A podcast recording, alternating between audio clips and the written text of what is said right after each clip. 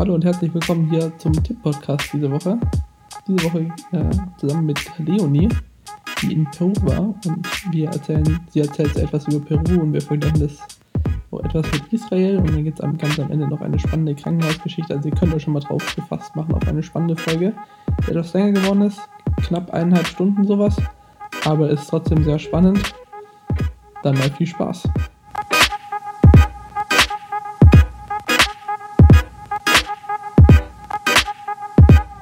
Ja, hallo Leonie. Ja, willkommen beim Podcast. Und, vielen äh, Dank. Ja, vielen Dank, dass du hier mitgemacht hast. Das finden sich nicht ganz so viele Leute tatsächlich. Ja, mache ich gerne. Hab mich gefreut, als du geschrieben hast. ja, aber kannst du erstmal so ein bisschen was zu dir erzählen, was du gerade machst? Ich meine, ähm, ja. Genau, ja. Ähm, ich bin Leonie. Ich bin 18 Jahre alt noch und ich war fürs letzte halbe Jahr, habe ich einen internationalen Freiwilligendienst in Peru gemacht. Und die Organisation, mit der ich dorthin gegangen bin, hieß eben Kulturweit.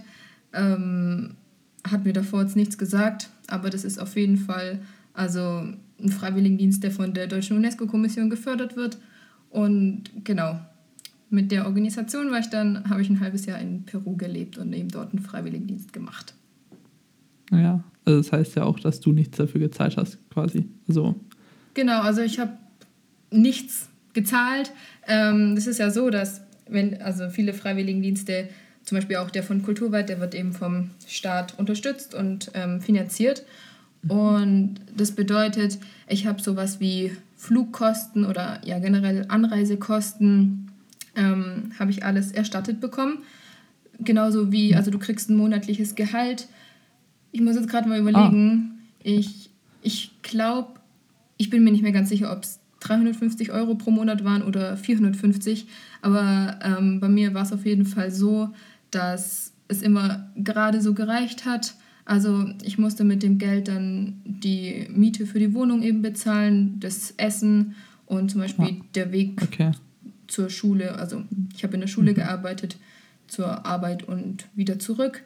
Und du ähm, streckst das Geld halt vor und musst dann Formulare ausfüllen, damit es dir wieder erstattet wird. Aber das ist echt, also es ist eine coole Möglichkeit. Coole Sache, ähm, ja. Ja, weil es halt, also es ist jetzt eine krasse Zahl. Ich habe mal, ähm, irgendwer meinte zu mir, dass sechs Monate Freiwilligendienst, äh, also dass du vom Staat da 12.000 Euro bekommst und bei einem einjährigen Freiwilligendienst 24.000 Euro. Also so viel kostest du den ja. Staat quasi für die Zeit. Ja, das ist ja das ist schon viel. Also ich finde, das so. ist eine ordentliche ja, Menge Geld. Ja. Ja. Und da kannst du echt dankbar sein, dass du da irgendwie, also dass ich da zum Beispiel genommen wurde. Und ja.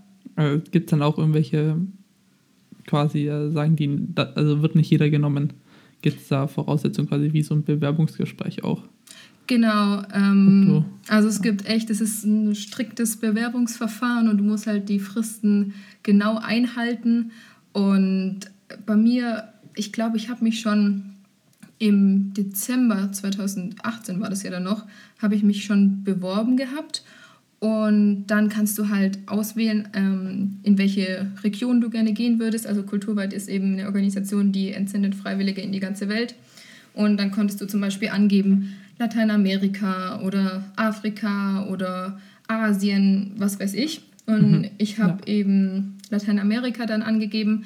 Da kannst du dann nicht die genauen Länder oder so ähm, auswählen, sondern einfach nur die Region. Ja. Genau, und dann habe ich, glaube ich, Februar 2019 war es dann, dass ich eben eine Einladung bekommen habe zu einem Bewerbungsgespräch. Allerdings war das ein Jahr Brasilien. Und ich hatte dann das Bewerbungsgespräch und es klang alles total gut. Und ich wäre wahrscheinlich auch genommen worden.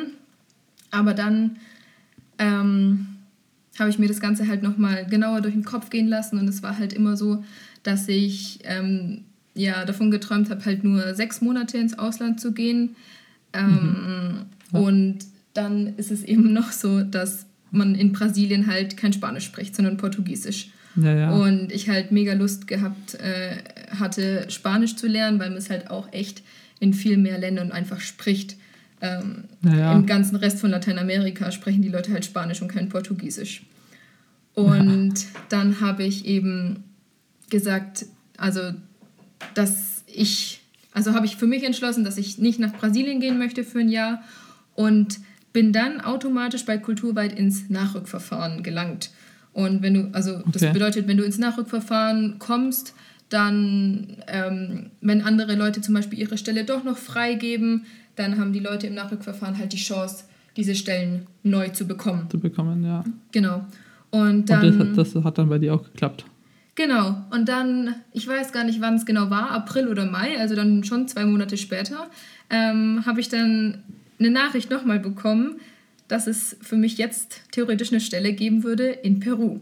Und Peru war eben in Lateinamerika mit mein liebstes, also das Land, ähm, wo ich am liebsten hingehen würde, mit Chile okay. und Kolumbien noch. Und dann war das auch noch sechs Monate und dann war das wirklich, also ja, habe ich mich. Perfekt. Das war perfekt und ich habe ja. mich mega doll gefreut und es hat sich alles ja. total gut angehört und dann habe ich da direkt zugesagt und so ist das Ganze entstanden. Und dann ging es halt wirklich schon daran, dass du dich dann um tausende Sachen kümmern musst. Also das muss ich wirklich dazu sagen. Wenn man gerade sein Abi schreibt, dann kann man sich halt ja. währenddessen nicht nur aufs Lernen konzentrieren, sondern du musst halt nach Flügen schauen und dich um eine Wohnung kümmern. Mhm. Also das macht nicht die Organisation, so. du musst dich selber um eine Wohnung okay. kümmern. Genau. Und ist es dann einfach, quasi eine Wohnung zu finden? Oder also ich kann mir das äh, voll schwer vorstellen. Also denke, ja, ist das voll schwer. Ich dachte auch am Anfang, das oh mein Gott, wie soll ich da irgendwas finden? Ich war doch noch nie da ja. und ich kenne keine Person. Wie soll das funktionieren? Mhm. Aber es ist so, dass Vorfreiwillige natürlich auch schon da waren in dem Ort, ja. in der Einsatzstelle und du dann mit denen auch, äh, Kontakt aufnehmen kannst. Ah, und, ah, okay. Ähm, das dann. Genau, die unterstützen dich dann auch. Das heißt, ich habe zum Beispiel auch das Zimmer von meiner Vorfreiwilligen übernommen.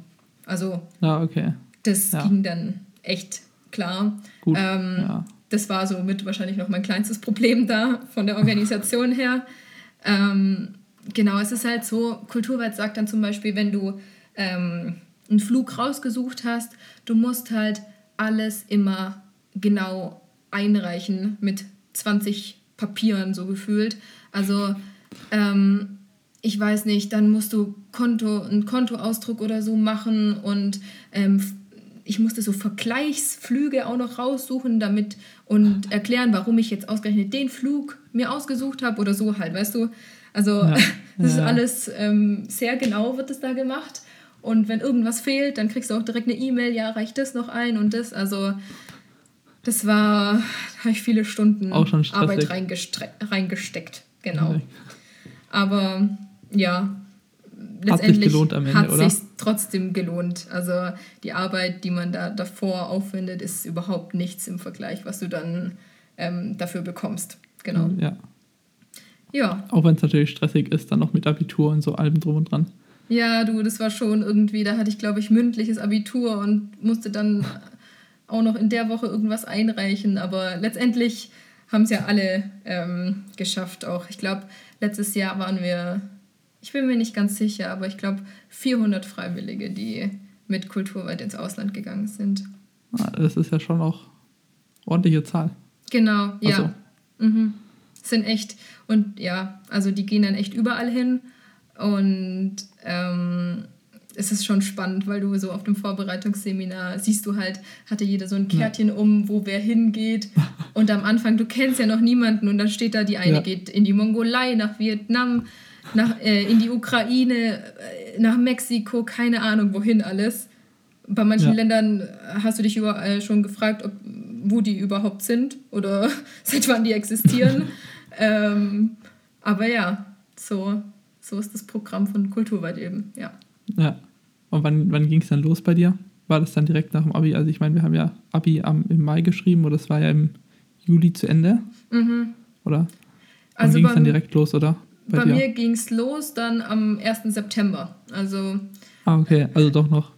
Ich hatte, glaube ja, noch eineinhalb Monate oder so zu Hause. Mhm. Aber da hat man natürlich dann auch viel unternommen, weil man ja, ja keine ja. Schule mehr hatte und so. Also ja, es war schon, ging alles Schlag auf Schlag. Auf jeden Fall, ähm, genau, ich hatte dann erstmal zehn Tage Vorbereitungsseminar und zwar war das am Wehr-Berlin-See, das ist so ein See, eine Stunde von Berlin weg Und die Anreisekosten dorthin, also mit dem Zug, die musste man. Also das war das Einzige von dem gesamten Freiwilligendienst, was du was selbst musste. zahlen musstest. Genau. Und dann wurdest du da zehn Tage lang vorbereitet. Ähm, okay. Ich wusste am Anfang halt gar nicht, ne, was mich da erwartet. Und du kommst da erstmal hin und wirklich 400 andere sind da auch und es kennt sich ja wirklich niemand. Und naja. da hat man sich am Anfang schon so gefühlt, so nach dem Motto, keine Ahnung, also ja, war, man, man war ein bisschen überfordert mit der Welt. So. Ja, genau. Ähm, ja, aber wir sind ja alle in derselben Situation, also. Ja, das stimmt. Äh, das Freunde hat man da wahrscheinlich schnell gefunden, oder? Ja, oder das, ich, ja ich habe mir auch gedacht, so, ja, es geht ja allen gleich. Und es ist dann wirklich so, dass du in so Zwölfergruppen eingeteilt wirst und es geht halt nach Regionen. Also bei uns mhm. waren es Freiwillige, die nach Chile und Peru gehen sollten. Und okay. ähm, genau, da waren wir dann immer in dieser kleinen Gruppe eben zusammen und dann hast du dich direkt kennengelernt und war, war alles schon wieder viel besser. Ja. Weil du halt auch wusstest, ja, mit denen gehe ich in das Land und mit denen werde ja. ich auf dem Zwischenseminar sein und die werde ich wahrscheinlich die meisten auch wieder auf dem Nachbereitungsseminar sehen.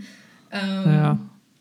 Genau. Oder auch schon während der Reise vielleicht, dass man die dann auch sich trifft. Ich habe es, ja. ja. genau. Ich habe dann auch mit ein paar anderen, die eben auch in Peru waren, bin ich dann auch rumgereist. Also mhm. wir hatten dann auch viel miteinander zu tun. Und genau, also das Vorbereitungsseminar. Also ich fand, zehn Tage für den Anfang war ein bisschen zu lang. Ich hätte lieber das Nachbereitungsseminar im Nachhinein hätte ich länger gemacht, weil das war nur fünf Tage, dass ich, okay. also dass man hätte sagen können sieben, sieben oder was weiß ich, weil am Anfang, du warst ja noch nie im Ausland und dann ballern dich alle zu mit, was kann passieren, wie gehe ich in so einer Situation um. Du lernst alles über ja. ähm, die Geschichte Lateinamerikas, über die Kolonialisierung. Ähm, und dann denkst du dir an manchen okay. Stellen einfach nur, warum, warum mache ich sowas überhaupt? Warum will ich überhaupt losfliegen?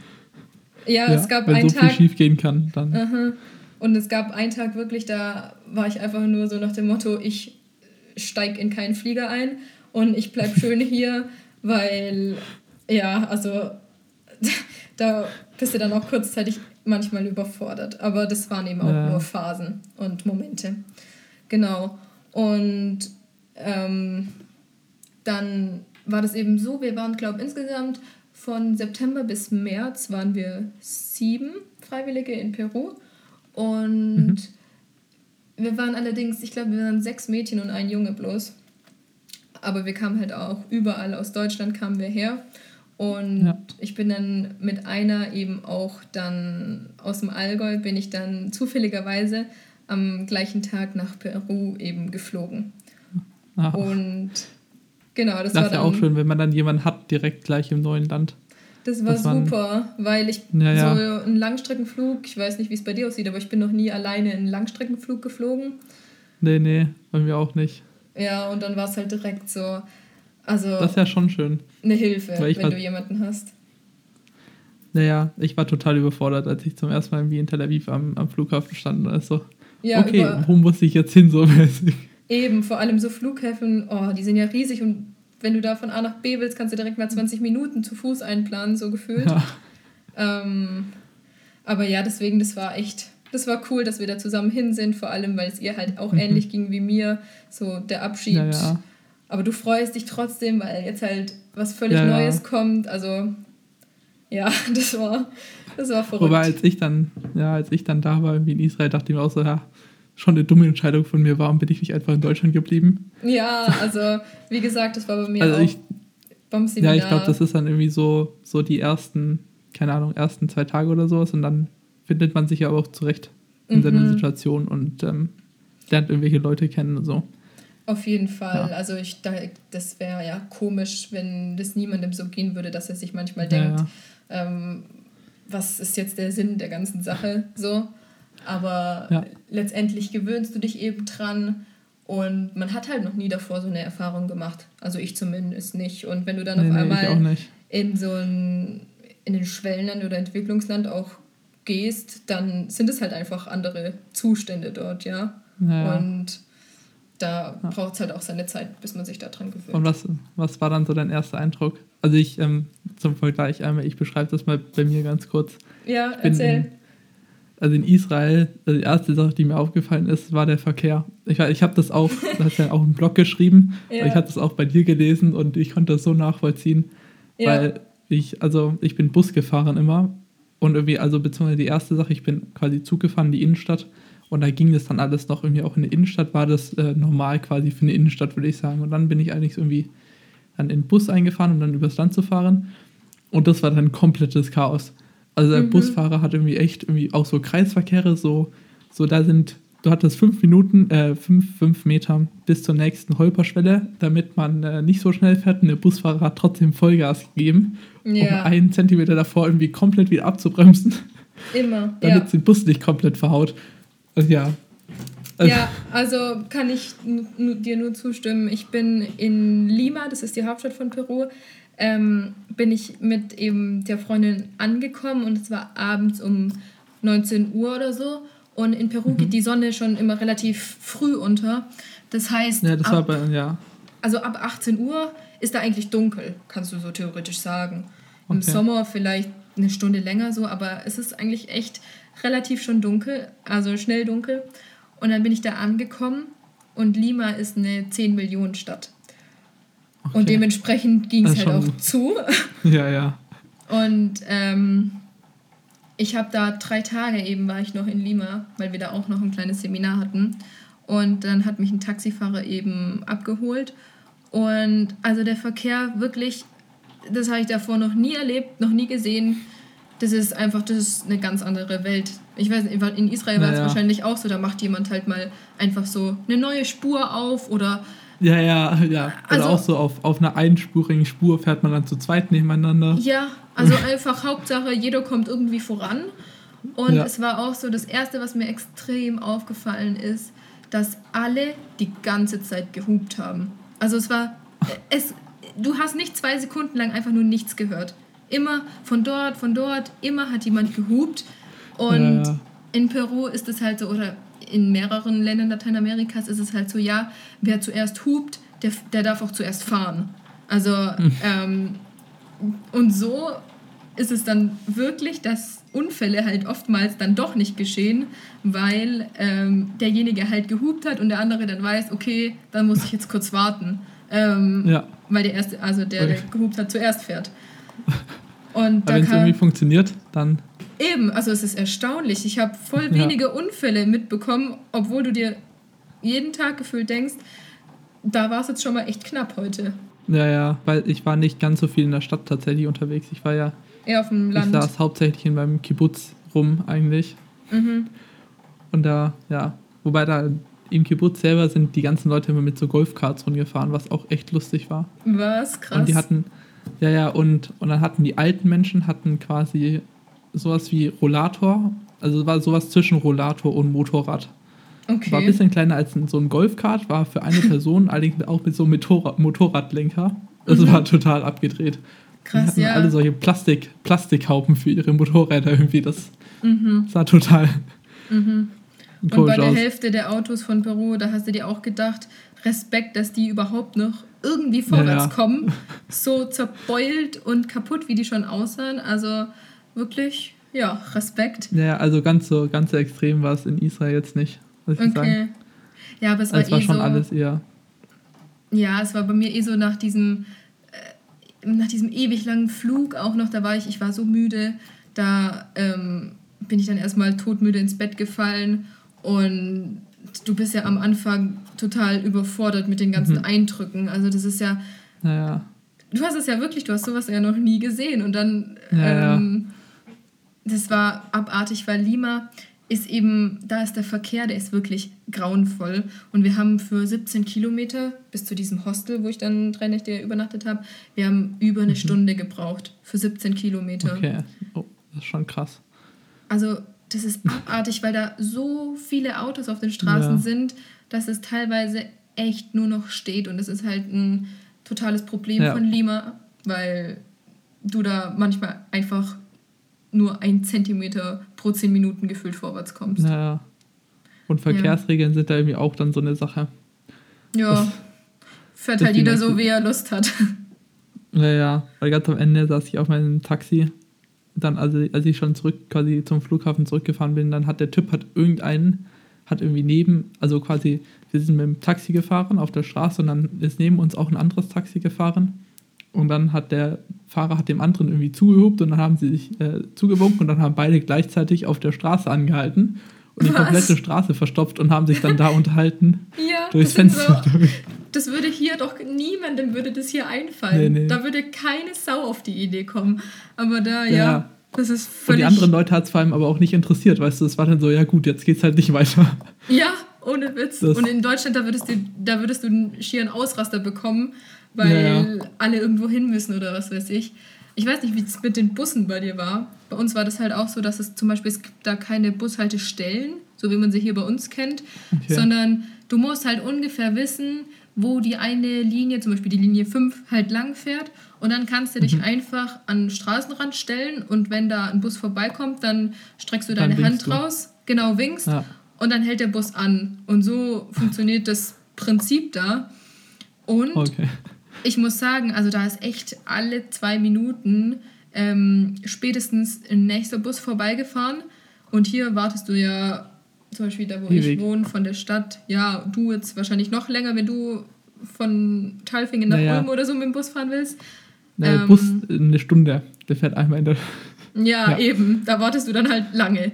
Und da geht es echt Schlag auf Schlag. Also, die waren auch okay. echt immer voll, die Busse. Aber ich muss sagen, ja, es hat echt gut funktioniert mit dem Handrausstrecken. Okay, ja, ja, das ist ja dann gut, wenn es mhm. funktioniert. Ich meine, Wie war Israel das in Israel? Ist quasi das, ja. ja, das ist quasi das Hauptverkehrsnetz da. Also okay. es gibt keine Zugverbindungen, quasi es gibt eine Zugverbindung im Land, die quasi von, ähm, von Jerusalem über den äh, Flughafen nach Tel Aviv führt. Mhm. Das ist quasi die eine Zugverbindung im Land und alles andere kannst du per Bus befahren. Dann gibt es quasi die Hauptlinien, mhm. die irgendwie in die verschiedenen Dinger fährt, die auch die fahren irgendwie alle 10 Minuten oder sowas. Mhm. Und dann gibt es allerdings auch andere, andere Busse quasi, das ist wie so ein Landbus bei uns, wo halt von der Stadt, zum Beispiel, wir waren, also unser Geburts war in der Nähe von der Stadt und dann musste es quasi nochmal 20 Minuten mit dem Bus von der Stadt aus fahren. Mhm. Und das, äh, ja, und der Bus kam dann allerdings auch nur alle zwei Stunden. Okay. Quasi. In Peru ist es total ähnlich. Ja. Also wir haben da nur einen Zug gehabt und das war tatsächlich der, der von dem Ausgangspunkt, also von dem Dorf nach Machu Picchu führt. Und es ist halt auch okay. einfach nur ein Touristenzug. Ähm, ja. Und ansonsten sind halt solche riesen, das heißt, also es sind schon Omnibusse, oder? Solche zweistöckigen Omnibusse. Wirklich? Ähm, okay. In, mit so Luxus, wirklich so Luxusbusse. An dieser Stelle hat uns leider die Technik verlassen, weswegen es eine kurze Pause gab und es jetzt gleich weitergeht. Allerdings möchte ich jetzt diese Pause nutzen, um darauf hinzuweisen, dass hier, genau hier an dieser Stelle, zu diesem Zeitpunkt, hätte Ihre Werbung stehen können. Wenn Sie sich wünschen, dass da Ihre Werbung gestanden hätte, dann können Sie mich anschreiben auf Instagram.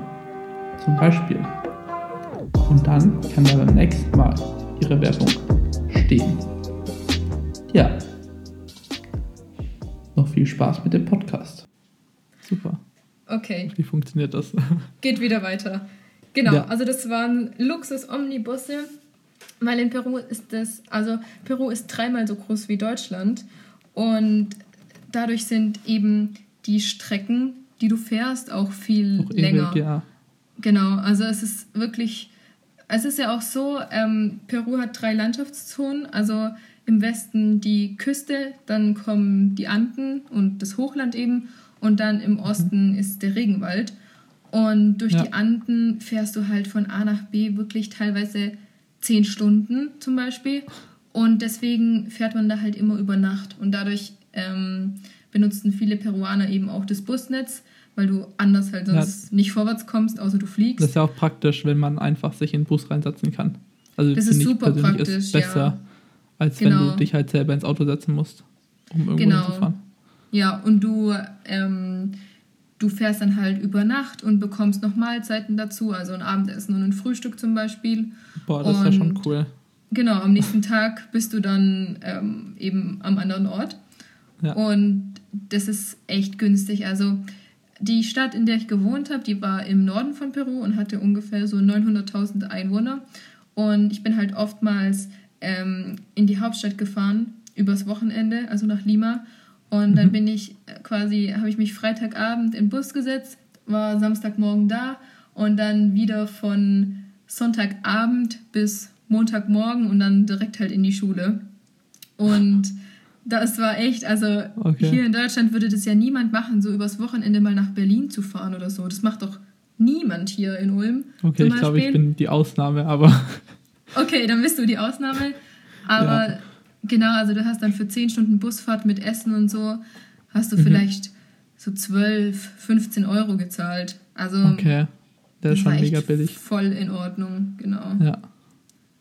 Ja. Ja, das war ein, das, das ist mir tatsächlich auch in, in Israel gleich irgendwie aufgefallen, dass du quasi für die, für die Verbindung hast du so wenig gezahlt, auch für den Bus immer. Quasi mhm. für, ja. Aber was ich schon, ja, also gerade irgendwie so, so quasi längere, Steck, längere Strecken irgendwie, oder diese Überlandsbusse, die waren schon relativ billig, würde ich sagen. Mhm. Allerdings dann, ähm, dann der Bus quasi von unserem Kibbutz in die nächste Stadt für 20 Minuten Busfahrt, das war dann schon irgendwie, naja, was heißt relativ teuer, teuer, teuer, aber im Vergleich war das teuer, weil du hast irgendwie, weiß gar nicht, 2 Euro oder sowas gezahlt, was mhm. trotzdem immer noch nichts, also quasi nichts ist, würde ich sagen. Und du, du gewöhnst dich, du gewöhnst dich halt voll schnell daran, wie günstig das auf einmal alles ist. Und ja. sobald es dann ein bisschen mehr kostet, dann denkt man direkt so, oh mein Gott, was ist jetzt los? Obwohl es im Vergleich zu europäischen Preisen halt immer noch total günstig ist. Und ja, du warst ja dann in der Schule. Und genau. wie hat es dir dann so äh, in der Schule gefallen? War es dann schwierig für dich am Anfang? Weil du, äh, also du konntest ja am Anfang noch kein Spanisch, sondern Gen nur Englisch. Ja, also am Anfang war es schon ein bisschen schwierig, weil ich mit Grundschülern eben gearbeitet habe und deren Englischniveau okay. halt noch nicht so groß war. Ähm, mhm. und Aber kommt man mit Englisch überhaupt in dem Land quasi zurecht? Weiß äh, ich, oder? Ähm, würde ich, also, ich würde sagen, nein. Außer du bist vielleicht in Cusco, das ist ja die Stadt vor Machu Picchu und deswegen mhm. auch eine extreme Touristenstadt. Ja. Ähm, da kommen ja die Menschen aus aller Welt her, weil ja. sie einfach Machu Picchu sehen wollen. Mhm.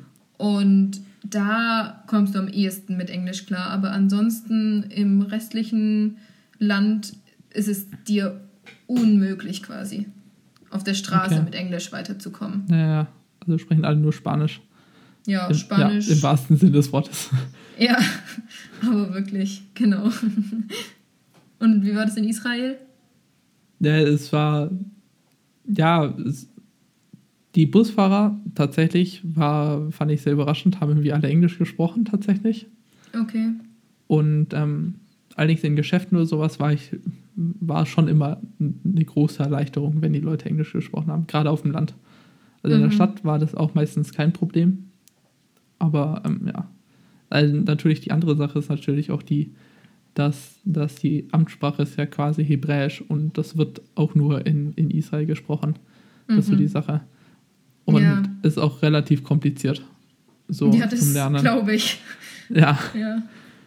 Ja, nee, deswegen, deswegen ich habe mich am Anfang mit den Kindern dann halt so mit Händen und Füßen verständigt. Und deswegen war mir auch relativ schnell klar, dass ich halt echt die Sprache lernen muss, weil sonst kommst du in dem Land nicht weit. Ja. Egal was du tust, ob du einkaufen gehst, ob du mit dem Bus fährst, ob du keine Ahnung was. In jeder Situation brauchst ja, du halt die Sprache.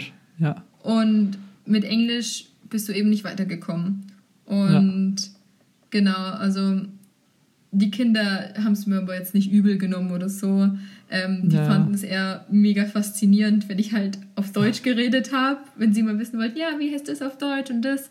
Und äh, für die war das halt immer so faszinierend, einfach so ja. eine komplett andere Sprache zu hören und die ich sogar auch noch fließen konnte. Das war das naja. war für die der größte Wahnsinn, dass ich Deutsch einfach wie die Spanisch sprechen konnten.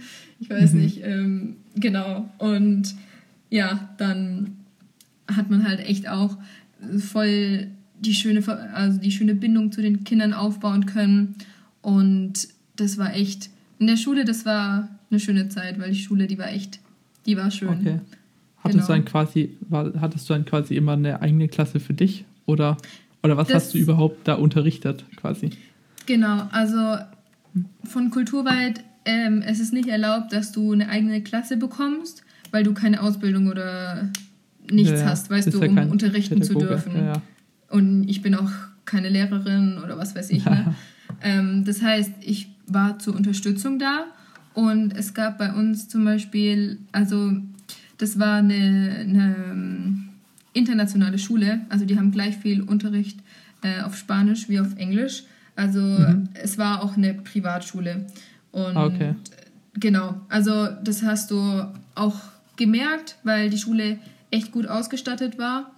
Ähm, und deswegen ist es halt manchmal so die Frage, weißt du, also ich habe jetzt keinen Entwicklungsdienst zum Beispiel geleistet, sondern bei Kulturweit ist es wirklich eher so, dass du Wert auf den Kulturaustausch legst und okay. die unterschiedliche Wertevermittlung halt. Ähm, genau. Und dann war es eben so, dass ich zum Beispiel manchmal so kleine Gruppen bekommen habe, weil ähm, die Kinder einmal in der Woche immer zum englischen Lesen gegangen sind. Also da sind wir dann immer in die Bücherei und wir haben zusammen englische Bücher oder so ah. gelesen. Und ich habe halt versucht, ja, dass sie die Sachen richtig aussprechen oder dass wir einfach zusammen Übungen dazu gemacht haben und das durfte ich schon so kleine okay, Gruppen ja, ja. leiten dann. Und ansonsten war es immer so, dass ich dann mitgegangen bin im Unterricht und ich durfte halt entweder einen Anfangsteil leiten oder den Endteil oder wir haben, wenn ah, wir gemerkt okay. haben, manche Schüler können zum Beispiel den einen Stoff einfach nur nicht so gut, dann habe ich mir die dann, paar Schüler ja. mit rausgenommen und das nochmal mit denen wiederholt und versucht halt einfach die Sachen so zu erklären und es war halt dann eben meistens auch... Dass sie es auch verstehen. Genau, also die schwächeren ja. Schüler habe ich dann mit rausgenommen, weil es ist halt ja. so, in Peru zum Beispiel, also da waren, ähm, es gibt keine, ähm, also es gibt nur, wie erkläre ich das, es gibt keine Schulen für zum Beispiel Kinder, die zum Beispiel Autisten oder so sind. Ähm, okay. Die werden alle in eine Klasse, also normale Kinder mit, das klingt jetzt blöd, ähm, naja, du weißt, was ja, ich meine. Ja, ne? ich, ich weiß, ja. Genau. Und dann war es eben zum Beispiel auch oft so, dass ich einen hatte, der hatte eben ADHS und eine, die war Autistin und ich durfte mich dann eben speziell um die kümmern. Aber teilweise war es halt auch schwierig, weil ich manchmal auch einfach nicht wusste, wie ich ja, mit denen auch umgehen, umgehen soll ja. und darf. Also ähm, mhm. ich habe keine Ausbildung in die Richtung und das muss man auch immer wieder mit dazu sagen. Ähm, aber letztendlich ähm, ja, hat es dann immer gut geklappt und es war halt immer total schön zu sehen, wenn du dich eine halbe Stunde mit denen hingehockt hast und sie danach nochmal abgefragt hast und die es dann einfach auf dem Schirm hatten. Das war halt immer voll das Erfolgserlebnis dann, weil du denen halt dann was beigebracht hast, trotz zum Beispiel der eine, der hieß Nikolas und hatte eben ADHS und der ist immer so schnell wütend geworden und aggressiv und im anderen Moment war dann aber auch lieb, äh, wieder äh, total lieb und hat dann die ganze Zeit umarmt und so. Also der war wirklich der okay. Nikolas. Ja. An dem bin ich teilweise echt verzweifelt. Aber okay.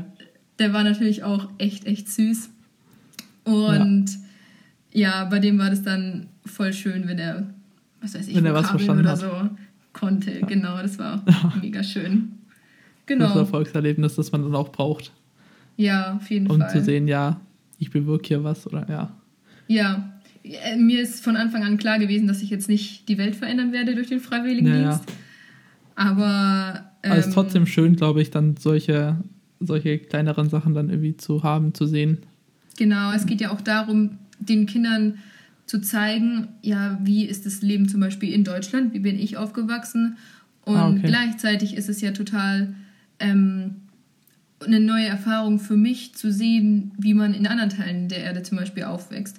Und das ist eben ja, genau der Punkt, ähm, der Punkt, um den es kulturweit eben geht. Also, dass du sagst, ähm, es gibt Unterschiede zwischen den Ländern, aber auch ganz viele Gemeinsamkeiten. Und wenn du eben deine Erfahrungen austauschst miteinander, dann kann halt dadurch. Dass ähm, sich beide dann bereichern, oder? Genau, dass es eine Bereicherung ja. für beide Kulturkreise eben gibt. Ja. Und das konnte ich auf jeden Fall öfters erfahren in die Richtung, genau. Das ist ja schön, wenn quasi alles geklappt hat. Wie das sollte. war mega schön. Es war echt schön, ja. ja. Also ich habe ja dann auch, also ich habe mir dann ähm, einen Blog tatsächlich durchgelesen. Und wo, tatsächlich. Wo auch, ja, ja. Was ich auch, wo ich auch total relaten konnte, quasi, war, als du geschrieben hast, ja, Hühnchen mit Reis.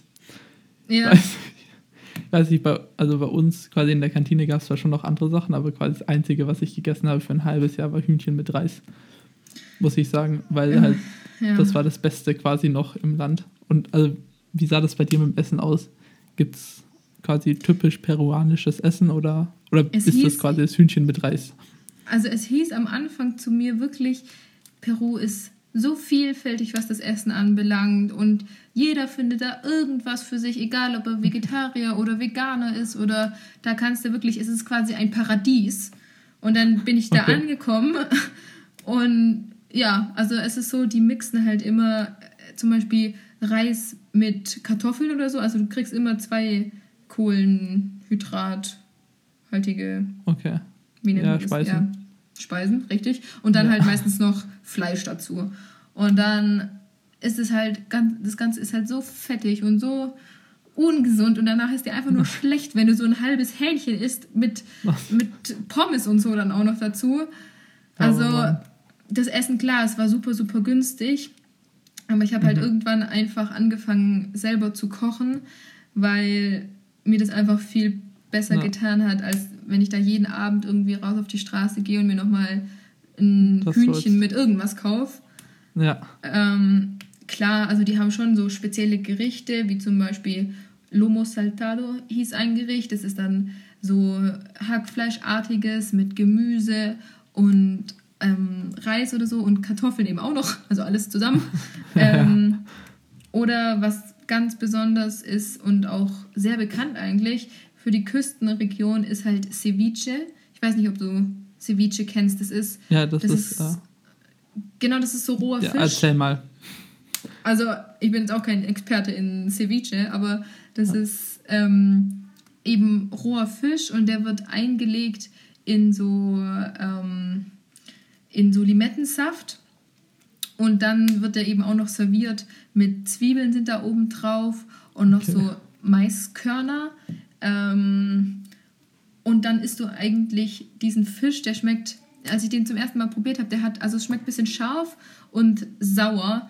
Du schmeckst jetzt nicht wirklich so krassen Fischgeschmack raus, aber okay. die Peruaner, die lieben es, die an der Küste wohnen. Es ist für die okay. das Highlight, da am Sonntag zum Beispiel Ceviche zu essen. Mein Fall war es jetzt nicht so zu 100 Prozent, aber ja, es, ist halt, es ist halt bekannt für die Küstenregion. Okay. Und deswegen habe ich es auch ein paar Mal probiert, genau. Sonst so essenstechnisch, ja. Oder hm. ging das dann mit dem Kochen quasi? War es, äh ich muss an der Stelle ja ehrlich sagen, dass so das Essen ähm, eigentlich mein einziges Problem so ein bisschen in Peru war, weil okay. du kannst viele Lebensmittel. Oh, kommt dein Bruder wieder? Mhm.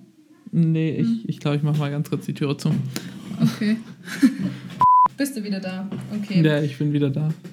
Also es war halt wirklich so, dass du nicht wie hier in einen Einkaufsladen gehen kannst und die mhm. Lebensmittel kaufst, ähm, die du möchtest weil ja. gefühlt die Hälfte gab es einfach nicht. Alles, was irgendwie mit Sahne oder Schmand oder Creme fraiche oder Butter oder alle Milchprodukte gab es da nicht. Ja. Also okay. das war so eine Sache der Unmöglichkeit, irgendwo Sahne daher zu bekommen, weil also es gibt halt nicht viele Kühe dort und wenn, dann gibt es die in den Anden ja. und ich habe ja an der Küste gelebt und dementsprechend... Da kommt da nicht mal so viel an kommt nicht mehr viel an.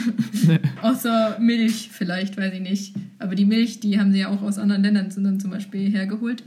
Ja. Und ähm, ich habe mich dann irgendwie voll eingeschränkt gefühlt in dem, was ich irgendwie kochen Und kann. Kochen, ja.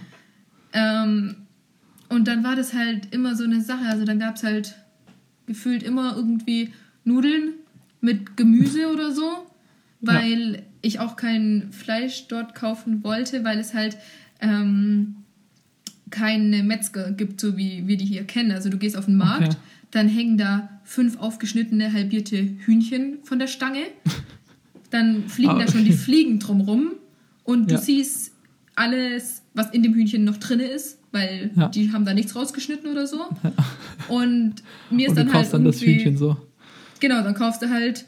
Ja. Heute habe ich mir dann kaufst du dir halt ein Hühnchen auf dem Markt und darfst dann alles, was in diesem Hühnchen noch drin ist, an Gedärmen machen, oder so, darfst du selber rausmachen. Ja. Und oder auch das dann selber, dachte ich, ja.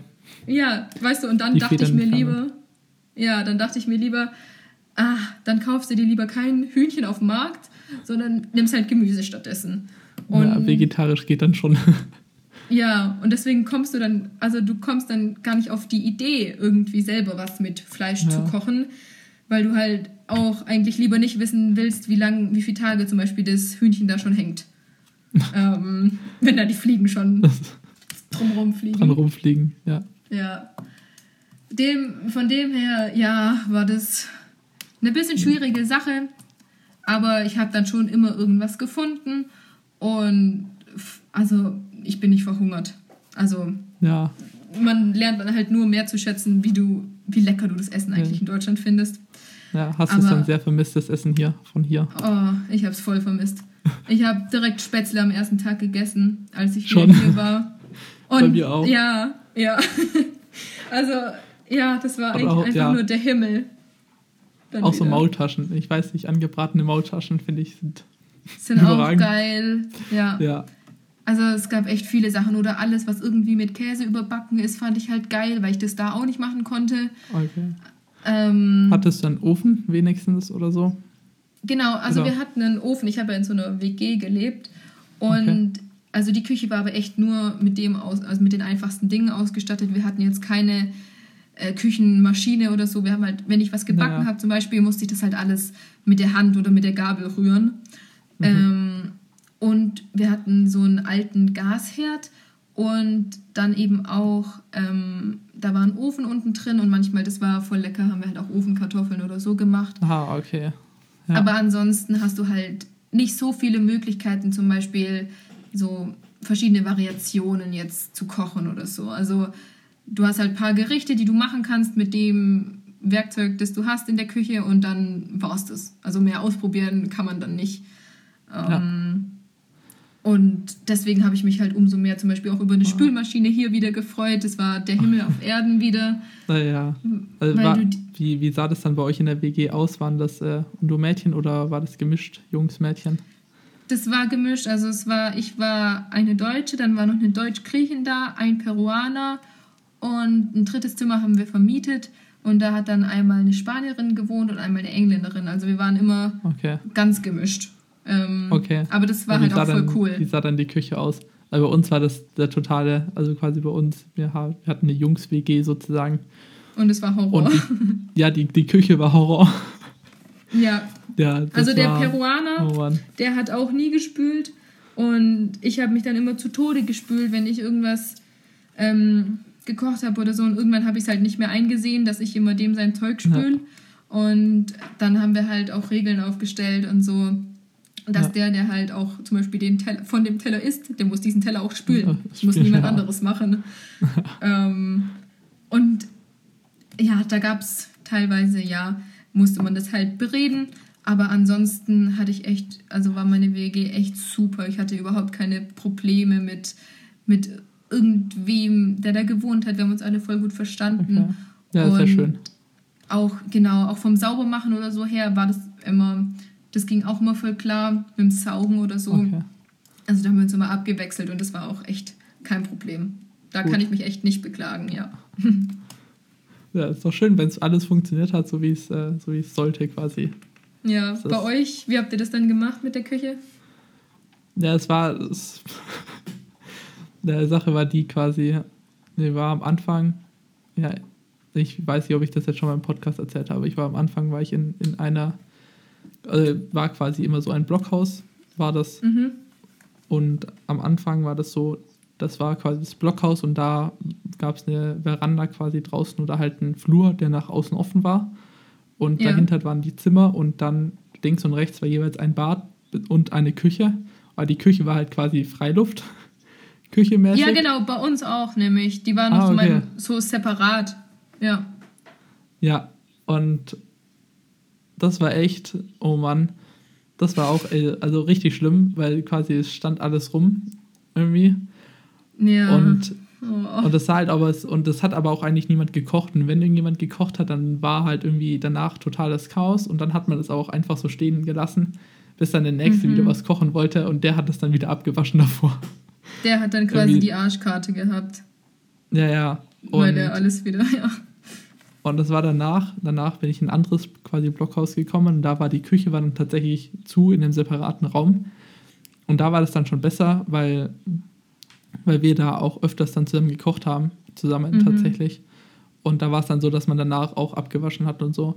Und dann, ja. das war natürlich beides mal die Jungs-WG und dann gab es die Mädchen-WGs, die halt tatsächlich irgendwie alles war äh, picobello, blank, alles war schön sauber und so. Ja. ja. Ja, wir haben tatsächlich, es war, es war noch eine andere Deutsche war da bei uns in Israel und wir haben dann einmal zusammen Kaiserschmarrn gekocht. Oh, oder geil. gebacken. und das, das war.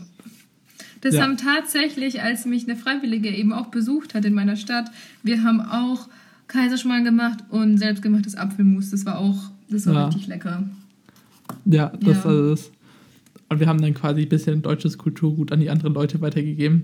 Also schon, ja. das, Wobei wir beide irgendwie nicht so ganz wussten, wie man jetzt beschreibt, wie man, äh, also wie man Kaiserschmarrn jetzt auf Englisch beschreiben würde. Das war dann irgendwie so, ja, ein großer Pfannkuchen. Ja, boah, keine Ahnung. Aber ja. meine Familie hat mich ja im Dezember über Weihnachten besucht und die haben mir dann auch zwei Packungen Spätzle mitgebracht und es war das beste Weihnachtsgeschenk, was ich jemals bekommen habe. Okay. Ja, nee, ja, mein, meine genau. Oma hat mir nur, als die mich besucht hat, also meine Familie kam auch und da ist meine Oma ist tatsächlich auch mitgekommen und die hat mir mhm. Gummibärchen mitgebracht, was auch super war, weil Gummibärchen, ich weiß nicht, wie es bei dir war, aber bei uns gab es quasi, also relativ alle, alle Sachen, die es auch hier so gibt, außer Gummibärchen. Die ah, okay. konntest du nicht auftreiben. Also. Okay. Das gab es bei uns auch nicht und wenn, dann waren die übel krass teuer, genauso wie Schokolade. Also das war auch okay. eher nicht so drin. Aber ich habe voll viel Milka von zu Hause mitgenommen und es hat mir fast ja. über die sechs Monate gereicht. Also. Ja, gut.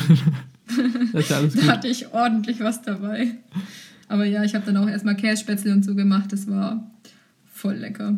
Ja. Da ja, merkt man auch, ich weiß nur noch, wie Elias erzählt hat in diesem Südostasien-Podcast, da merkt man halt erstmal, wie man eigentlich oder was man ja. an deutschem Essen vermisst, so wenn du es nicht mehr ja, hast. Oder gerade auch, woran man gewöhnt ist, so, wenn man dann. Ja.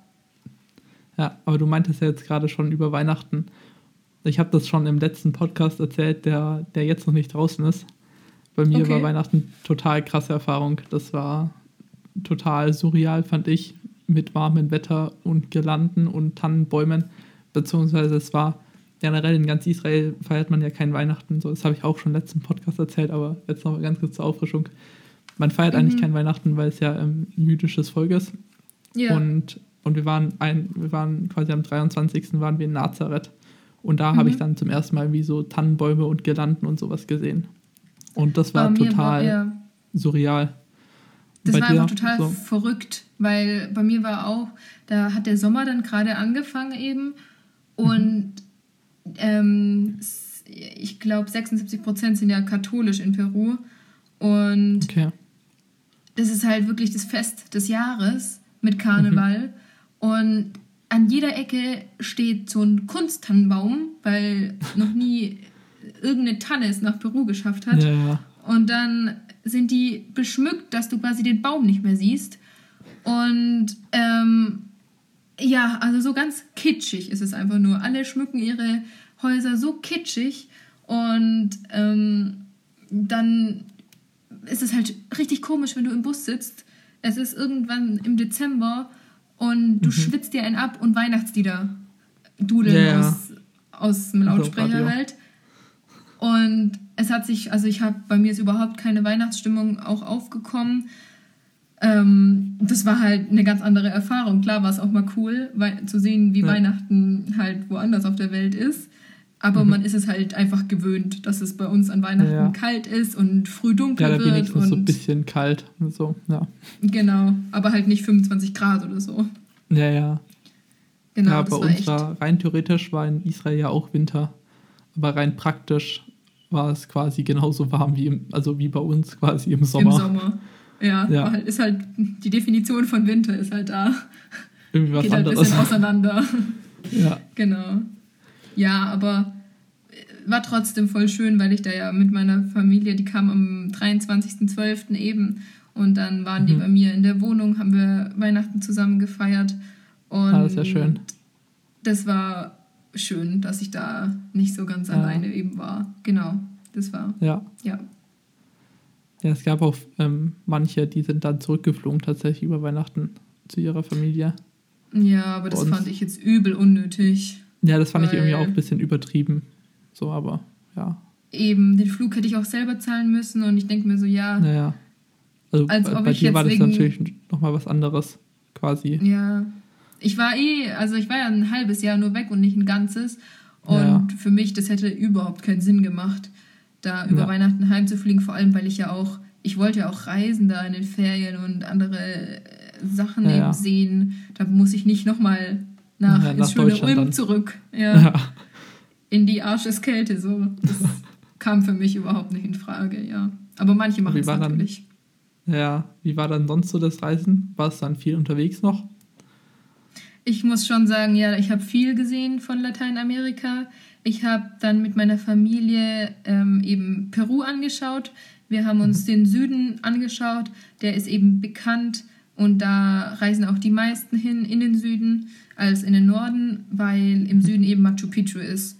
Und ja. ähm, der Urlaub, der war echt, also das Reisen mit meiner Familie, das war, der war, das war total vielfältig, weil wir halt zuerst an der Küste entlang gefahren sind und ähm, dort dann auch so ein, mit so einem Boot so ganz viele verschiedene Vögel und Seerobbenarten angucken konnten. Und okay. dann sind wir aber am nächsten Tag, also Peru hat im Süden so einen kleinen Teil Wüste. Und dann sind wir in die Wüste gefahren. Ja. Ähm, und das war halt ein total anderes Erlebnis. So am ersten Tag mhm. Meer und dann bist du aber in der Wüste. Wüste, ja. Und dann fängst du so langsam an, in die Anden halt zu fahren. Und dann bist du halt mal schnell von 0 Meter über Meeresspiegel auf 2000. Und mhm. ähm, dann am nächsten Tag auf 3000 und so geht es halt immer weiter. Und ja. ähm, genau, wir haben Arequipa angeguckt, das ist so eine Vulkanstadt.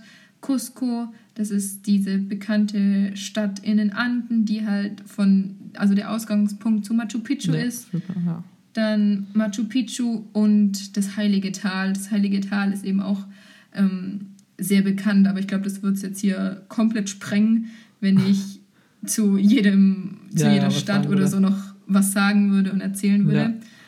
Was es hat ist einfach so am besten gefallen? Oh, voll schwierig. Ähm, war alles schön. Peru, es war, hatte alles voll, ähm, ja, hatte alles was.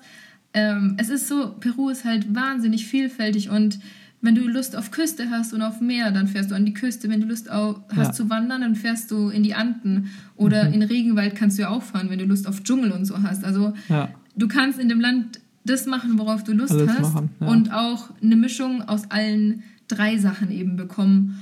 Und dadurch ist es halt so schön, ähm, durch das Land eben zu reisen. Also ich mhm. bin voller Fan davon. Wir waren auch, wir hatten im Oktober, glaube ich, oder Anfang November hatten wir eine Woche Ferien von der Schule her.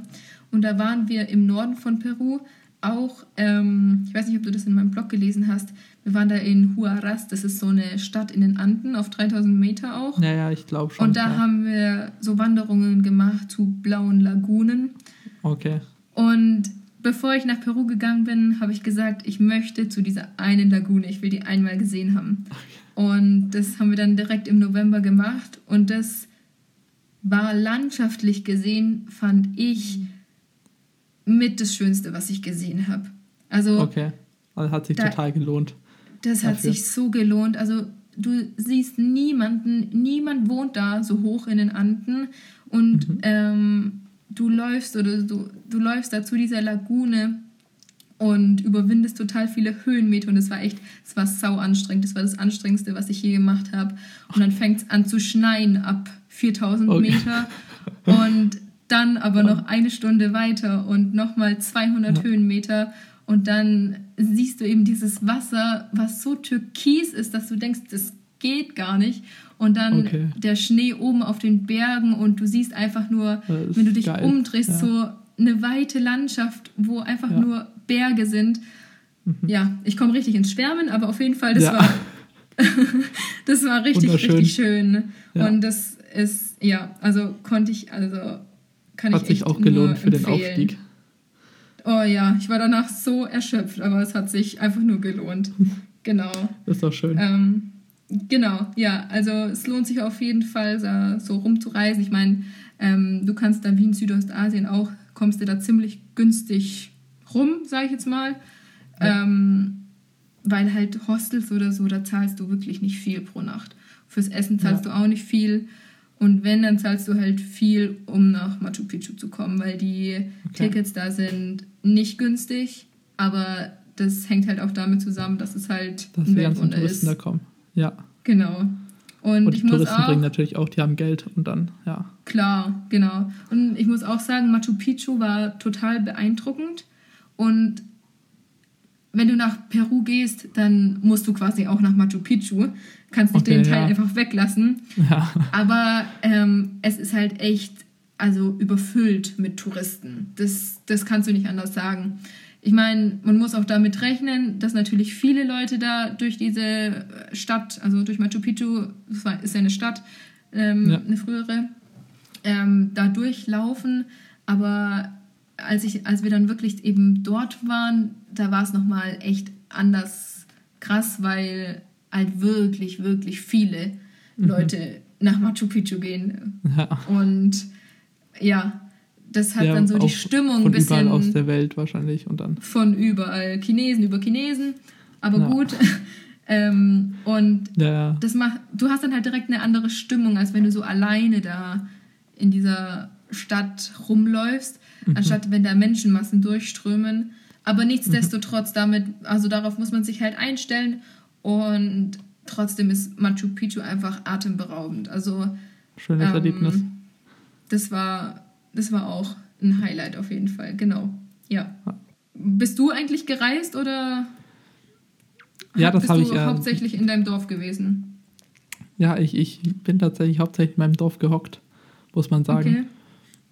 Okay. Die, die Annahme war allerdings auch die, quasi, dass ähm, später im Jahr wollten, ja, eben noch Freunde vorbeikommen. Ja, Amelie und Erik wollten vorbeikommen und Anne. Ah, und wir wollten okay. dann ein bisschen rumreisen. Und das hat aber mhm. überhaupt nicht funktioniert, dann eben wegen Corona. Ja, das ist jetzt leider ins Wasser gefallen. Naja, aber ich bin, also meine Eltern kamen quasi in Faschingsferien vorbei. Bei uns mhm. Faschingsferien. Und mit dem bin ich dann ein bisschen rumgereist, habe so grob Sachen gesehen, Sachen angeschaut. Und da bin ich echt ja. froh, weil sonst war es halt, ja, irgendwie die Sache auch mit Corona war in Israel, war das gar kein Thema ganz lang. Und dann war das mhm. irgendwie so von heute auf morgen so plötzlich, scheiße, wir machen die Grenzen dicht.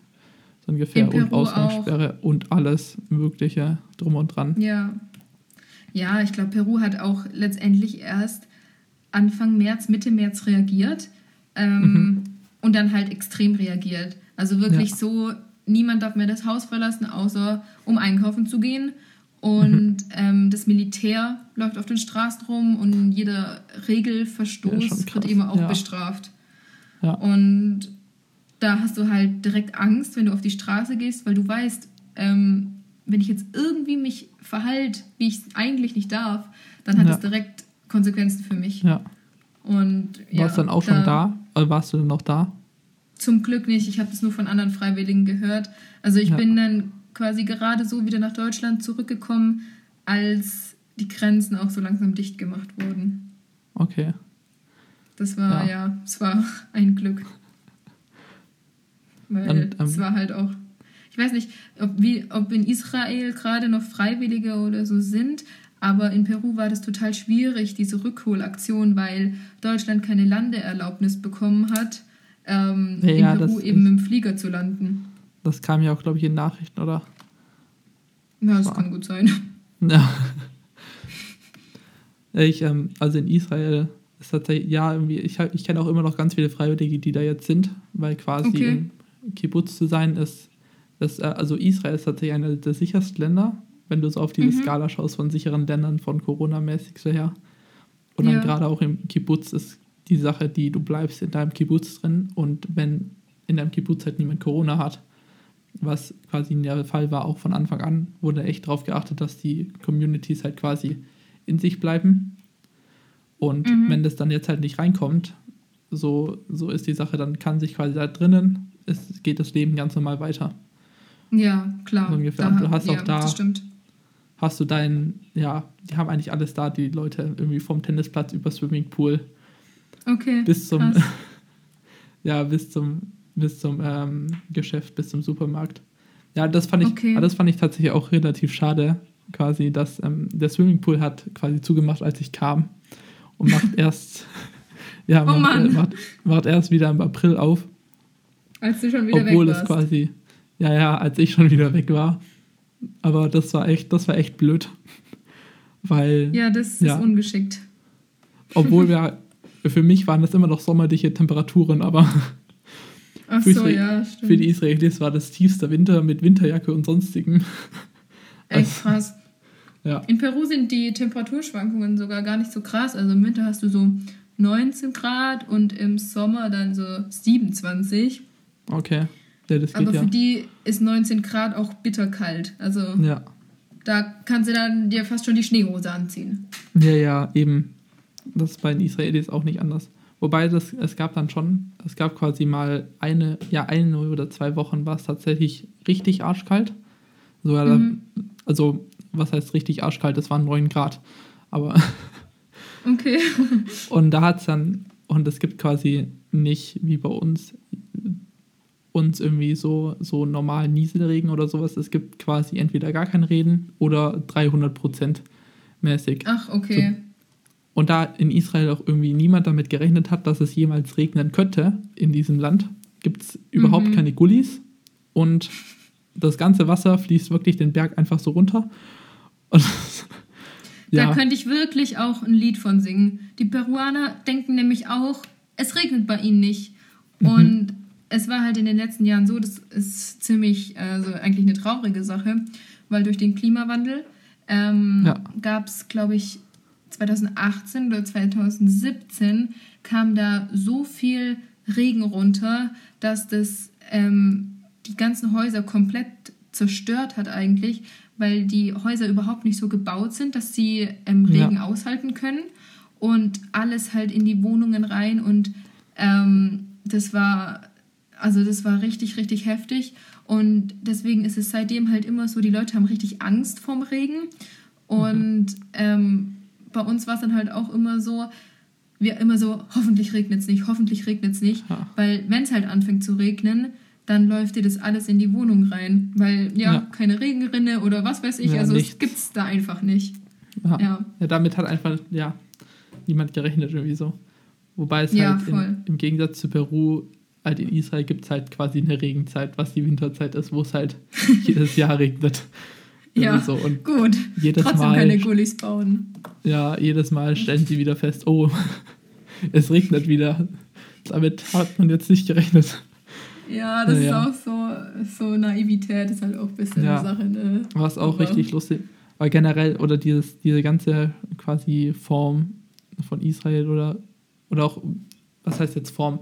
Also zum Beispiel in Deutschland ist es so, eine Straße wird erst dann eingeweiht, wenn sie tatsächlich fertig ist und 1000 Sicherheitsüberprüfungen äh, irgendwie ja. so standgehalten hat. Und dann waren wir in Jerusalem und da war es dann so, dass, dass wir quasi, da war eine Straße und erstens ist die Sache, ist nichts abgesperrt. Du läufst quasi mhm. neben der Straße direkt auf der Baustelle, wo halt daneben dir halt irgendwie das Ding geteert wird. Ja. Und und dann quasi auf der einen Seite war die Straße war noch nicht mal, da war die alte Straße noch da. Und die wurde gerade auf, aufge, aufgeschlagen. Und auf der anderen Seite haben sie quasi die Straße schon wieder neu geteert. Mhm. Und das ist halt, ja, das ist ja, manchmal und, einfach aber, willenlos. Ja, ja, aber das Beste war dann, dass zwischendrin stand dann der Bürgermeister von Jerusalem und hat die neue Straße eingeweiht. Das ist so ein Witz manchmal, wenn du das so, ja, ja also da fehl, fehlen dir wirklich manchmal die Worte, wenn du da mhm. in so Situationen reingerätst, die ja. halt einfach nur absolut komisch sind. Aber ja. Schon. Das ist halt alles ein bisschen anders da. Ja, ja. Aber andererseits fand ich es auch voll cool, dass die Leute halt manchmal spontaner sind Oder auch, ich weiß nicht, in Lateinamerika, die sind ja alle total herzlich auch und jeder hilft jedem. Und wenn du ein Problem hast, dann kannst du einfach drüber reden und dann versuchen alle dir irgendwie zu helfen. Und ja.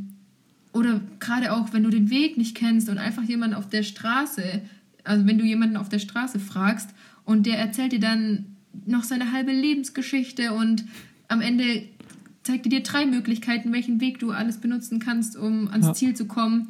Und in Deutschland fragst du halt jemanden, zum Beispiel hier in der Hirschstraße, und alle sagen, ja, sie haben gerade keine Zeit und laufen weiter. Und niemand hilft dir halt. Und das ist halt ja. schon ein enormer Unterschied. Und das fand ich extrem schön, dass Leute eben nicht so ich-bezogen auch sind, sondern ja, hilfsbereit. Sondern halt, grade. sondern total hilfsbereit und sich auch interessieren ja. einfach für den anderen. Genau. Ja. Das war. Ja, was bei mir zum Beispiel auch gab. Was?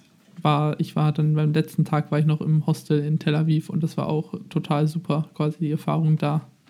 Mhm. Das, ich glaube, das könnte in Deutschland würde das nicht ex existieren, sowas. ja. Und, äh, von, ja. ja. Kamen die Leute überall aus der Welt. Es war, das war relativ lustig. Oder was heißt lustig? Eigentlich schon, ja, gut. Weil es war quasi Corona und da wurde eben die, ähm, die Pride Parade wurde gerade irgendwie abgesagt. Und das war mhm. dann das schlagende Thema irgendwie im Hostel zu dem Zeitpunkt, als ich da war. Und dann mhm. war die eine so, ja, ja, das ist ihr dann auch egal. Sie machen quasi äh, am Datum, ist es dann so, dass sie dann trotzdem einfach rumlaufen. Dann verkleiden sie sich einfach komisch und laufen trotzdem rum. So. ja. ja, das Host, ich generell zum Hostelleben fand ich auch cool. Ich war ja ähm, dann im Januar noch mit Leo Richter aus unserer Stufe, ja. ähm, war ich in Kolumbien und da sind wir an der Karibikküste entlang gereist. Ähm, mhm. Und halt auch von einem Hostel ins nächste so. Ähm, ja. Zwar auch immer in so zehn Bettzimmern, aber das war halt völlig egal, weil es halt einfach so cool war und so Spaß gemacht ja. hat. Also das und die Leute sind auch so nett. Die Leute kommen auch von überall und immer findest ja. du ein Gesprächsthema hier und da und ähm, fragst, wo die gerade, also wo sie als nächstes hingehen und vielleicht gehst du dann sogar den nächsten Abschnitt halt zusammen oder so. Also da ja, ja. ergibt sich immer so spontan was in so Hostels. Es war der Kolumbien, die Kolumbienreise, die war auch echt, die war Super. mega schön. Auch voll empfehlenswert. Wobei bei mir kam, also mir kam es immer sehr so vor, dass ich quasi jetzt die jüngste Person bin mit 18 oder so, die quasi herumreist. Ja. Leo und ich fanden Leute auch, ja. waren dann schon eher älter irgendwie. Oder sei es halt nur irgendwie 23 oder sowas, aber. Fanden wir tatsächlich auch. Wir waren so mit die Jüngsten eigentlich immer, weil die meisten schon so Mitte 20 sind. Gerade ja. vielleicht, also die meisten haben dann halt so gesagt, ja, Studium beendet oder Ausbildung beendet, dann Geld verdient und dann mit dem Geld halt nochmal reisen, bevor es dann ins Arbeitsleben, Arbeitsleben ja. geht. Ähm, und deswegen waren echt, also wir waren wirklich gefühlt die Einzigen, die da gerade Abi gemacht haben oder die Schule beendet haben. Das stimmt. Oder generell, warst du eigentlich in anderen Ländern außer Israel oder nee, das da ist in aber Israel? Auch, das ist quasi auch schwierig, weil wenn du einmal draußen bist, kommst du nicht mehr rein. Mit dem Visum auch, oder? Wie ja. meinst du? Ja, also die erste Sache ist die, ich habe quasi ein Volunteer-Visum und wenn du mit dem Volunteer-Visum raus willst und danach wieder rein willst, dann ist das, äh, musst du erstens auch irgendwie, äh, was, ja, 50 Euro musst du zahlen, musst es anmelden, dass du raus willst und wieder rein willst. Und selbst mhm. dann kann es immer noch sein, wenn die Sicherheitslage irgendwie gerade so angespannt ist, dass du sagst, nee, es dürfen jetzt keine Leute mehr rein, dann kann es halt trotzdem sein, dass du nicht mehr reinkommst. Das, war, das war bei mir auch, ja, das war halt immer so kritisch. Ja, das stimmt. Bei mir war es eher so ähm, schwierig, sich das Visum zu besorgen, weil ich extra nach München fahren musste und dort das Visum ähm, halt erstellen lassen musste. Und mhm. dann habe ich mir aber ähm, so ein Multiple Entry Visum ähm, habe ich mir halt erstellen lassen. Das mhm. sagt eben dann, dass du so oft du willst in das Land halt einreisen darfst, dass es keine Grenze ja. gibt. Und das war halt echt sinnvoll bei mir, weil ich halt beim Zwischenseminar in Argentinien war und dann noch diese Reise im Januar nach Kolumbien gemacht habe und dementsprechend ja. halt auch zweimal aus Peru draußen war. Ja. Weil sonst. Und dann halt auch wieder rein konntest ohne Probleme. Genau. Also ich habe mir zwar immer fast in die Hose gemacht, als ich da ja. bei dieser Kontrolle war. Ähm, weil wenn ja, irgendwas ja halt was, schief das kennt geht. Man ja auch nicht aus Europa. Oder die halt irgendwas falsch verstehen oder zum Beispiel ging meins halt genau für sechs Monate und wenn sie sich dann halt zum Beispiel verrechnet hätten oder so, dann mhm. hätte ich halt ein Problem gehabt. ja. ähm, aber deswegen ist zum Glück immer alles glatt gelaufen und ähm, nur das Besorgen von dem Visum war halt ein bisschen schwierig. Aber ansonsten. Aber hat sich ja dann ja. gelohnt, oder? Ja, definitiv. Also war danach alles ohne Probleme. Ah, noch eine Sache. Ja. Was ich auch in deinem Blog gelesen habe, du warst auch, du hattest auch einmal einen Krankenhausaufenthalt. Was? Ja, das war, das war mit die schlimmste Erfahrung, würde ich sagen, in dem halben Jahr. Okay. Ich war zum Glück, also da war ich in Kolumbien und zum Glück war Leo bei mir, mit der ich auf Deutsch reden mhm. konnte. Ähm, und ich hatte an einem Abend, habe ich dann 50 Stiche eben bekommen.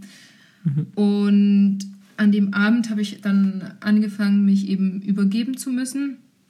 Und alles, was ich irgendwie zu mir genommen habe an Essen, ist fünf Minuten später wieder oben rausgekommen. Und dann dachte ich mir so, ja, geil, ähm, ist jetzt nicht so super, aber wird die nächsten Tage schon wieder weggehen. Ja. Ähm, dem war aber nicht so, weil das war, also ich habe ich habe überhaupt keine Kraft mehr dann gehabt nach dem dritten Tag oder so. Ich konnte nur noch angewinkelt im Bett liegen, weil mir so schlecht war. Wow. Und ich habe es nicht mal, also Leo musste mir helfen, damit ich irgendwie zum Klo laufen kann und ähm, Zähne putzen kann oder so, abends und morgens. Mhm. Ich habe innerhalb, ich habe, glaube drei Tage lang nichts zu mir genommen, außer irgendwie versucht, Wasser zu trinken. Ähm, und dann habe ich halt irgendwann am dritten Tag oder so, hatte ich dann erhöhte Temperatur und am nächsten Tag Fieber. Und ich war halt die ganze Zeit im Kontakt mit, im Kontakt mit meiner Mutter, weil die halt Apothekerin ist und mhm. ich die deswegen ein paar Sachen fragen konnte. Ja, das ist und, ja praktisch dann. Ja, aber als ich dann Fieber gehabt habe, da war es mir dann sehr unwohl, weil das halt echt, also es kann Denguefieber sein, es kann Zika-Virus ja. sein, ja, ja. Malaria, du kannst da nichts ausschließen. Und deswegen ähm, hatte ich schon ein bisschen Angst. Und dann habe ich zu Leo gesagt, Leo, jetzt mir geht's so dreckig, ich will jetzt ins Krankenhaus. Zu dem mhm. Zeitpunkt wusste ich aber noch nicht, was ein was kolumbianisches Krankenhaus, Krankenhaus ist. ähm, und dann kamen wir da so an und diesen Augenblick werde ich nie vergessen ähm, das war erstmal so vergittert und dann sind wir in den Wartebereich rein und dann stand da einfach so ein 60-jähriger Mann auf einem Maleimer und hat in aller Seelenruhe mit Hammer und Meisel eine Wand rausgehauen aus diesem Wartezimmer. Und alle anderen in dem Zimmer waren krank, saßen da auf solche, wie in, wie in den Flughäfen da auch immer diese Plastiksessel, saßen auf ja. solchen Sesseln und der meint da, die Wand rauszuhauen. Und dann dachte ich erstmal, ich bin im falschen Film so. Also ja. das kann hier alles andere sein, aber das ist kein Krankenhaus. Und ähm, dann war das halt super schwierig, weil das war ein öffentliches Krankenhaus und wir mussten dann erstmal drei Stunden warten und die wollen dann deinen Reisepass und alles sehen, bevor du erstmal reinkommst. Ähm, und dann war ich drinne und dann habe ich bestimmt noch mal zwei Stunden in dem Krankenhaus innen drin verbracht, weil zuerst wurde mein Puls gemessen, nur bei so einer Krankenschwester und mein Gewicht, äh, also ich wurde gewogen und meine Größe wurde aufgeschrieben, wo ich mir so denke, das hat darauf habe ich jetzt erstmal drei ja. Stunden gewartet und ich war halt wirklich kurz, also mir war so schlecht, ich ja, ist, ist ja auch ja. egal. Auf jeden ja. Fall irgendwann habe ich es dann ins Arztzimmer geschafft und Leo konnte ja kein Spanisch und dann habe ich dem Arzt, habe ich erstmal gefragt, ja, können Sie Englisch? Er meinte natürlich, er kann kein Englisch. Dann habe ich erstmal versucht, auf Spanisch zu erklären, was mit mir überhaupt passiert ist. Und ja. ähm, ich war halt so neben der Kappe und halt so schwach auch, dass ich mhm. nicht so viel ähm, gecheckt habe. Und dann meinte er halt zu mir, ja, entweder er hängt mich jetzt drei Stunden lang an den Tropf. Und dann meinte ich erstmal so, ja, wenn ich da sitzen muss drei Stunden lang, dann können, kann er das direkt vergessen, weil das werde ich nicht schaffen. Ja. Und dann meinte er so, oder ich krieg zwei Spritzen in den Arsch. Und dann habe ich gesagt, ich nehme die Spritzen. Ja. Ähm, und dann ähm, war das gefühlt so ein Labyrinth in dem Krankenhaus, weil er meinte dann so, ja, ja, du musst jetzt in das Zimmer und so. Dann hätte ich halt gerne wissen wollen, wo das Zimmer überhaupt ist. Ja. Nee, das musst du dann selber suchen. Ähm, und irgendwann, ich nenne das immer das Metzgerzimmer, bin ich dann ins Metzgerzimmer gekommen. Das war weiß gekachelt, überall. ähm, und da standen so zwei Krankenschwestern halt auch völlig in weiß. Und es war okay. super, kalt, super kalt in dem Zimmer, keine Fenster und zwei Liegen. Und dann hieß es so, ja, ja, jetzt legen Sie sich bitte auf eine Liege und halt freimachen, damit die Spritzen da rein können. Ja. Und ich war schon so, um Gottes Willen, eigentlich war mir alles in dem Moment völlig egal. Ich wollte eigentlich nur, dass es mir so, besser ja. geht. Und dann, ohne irgendwas zu sagen, haut die mir auf einmal die Spritze da rein. Und zwei Sekunden später gleich direkt die nächste.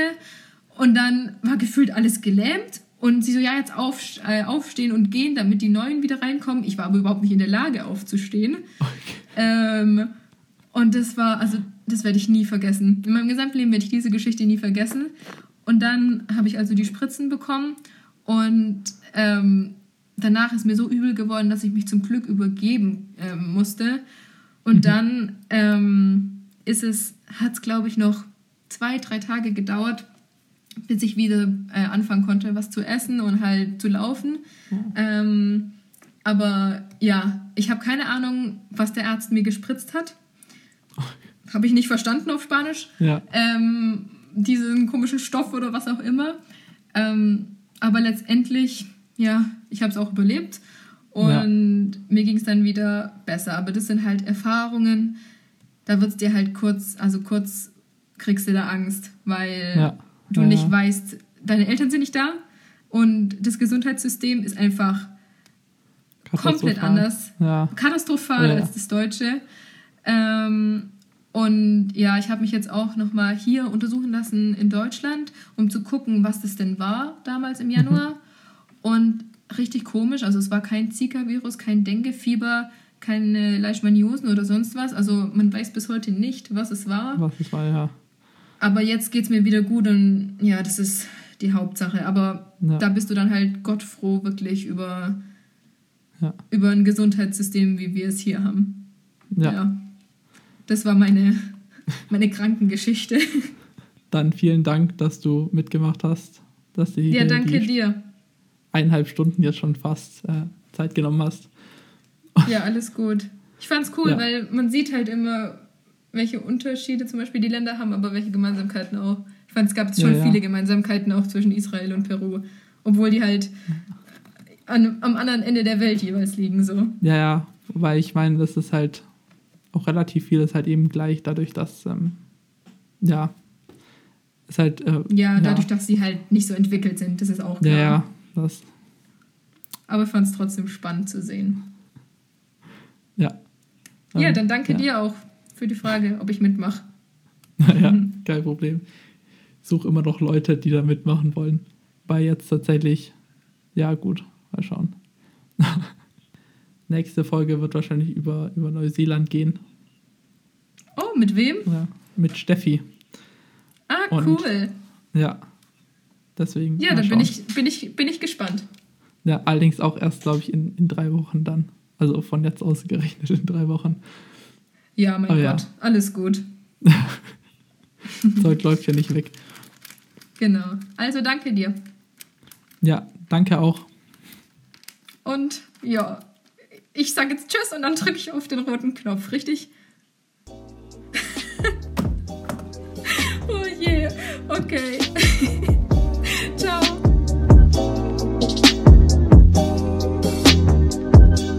Und das war es tatsächlich auch schon wieder für diese Woche mit dem Tipp-Podcast.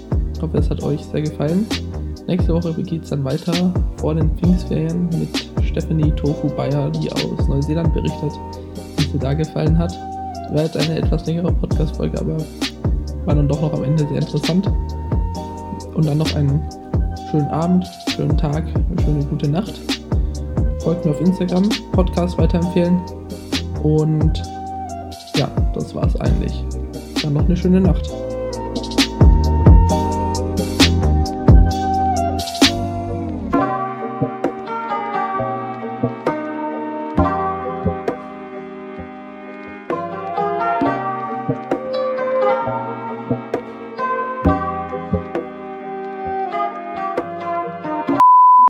Okay, mein Bruder ist gerade reingekommen. Ja. Kein Problem. Kannst du mich äh, nachher zu Louis fahren? Ja, wann soll ich dich zum Louis fahren? Wenn ich mich jetzt angezogen habe.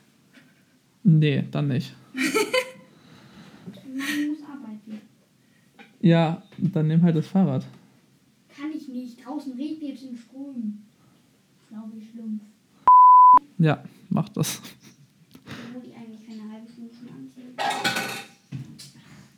anziehen. Ja.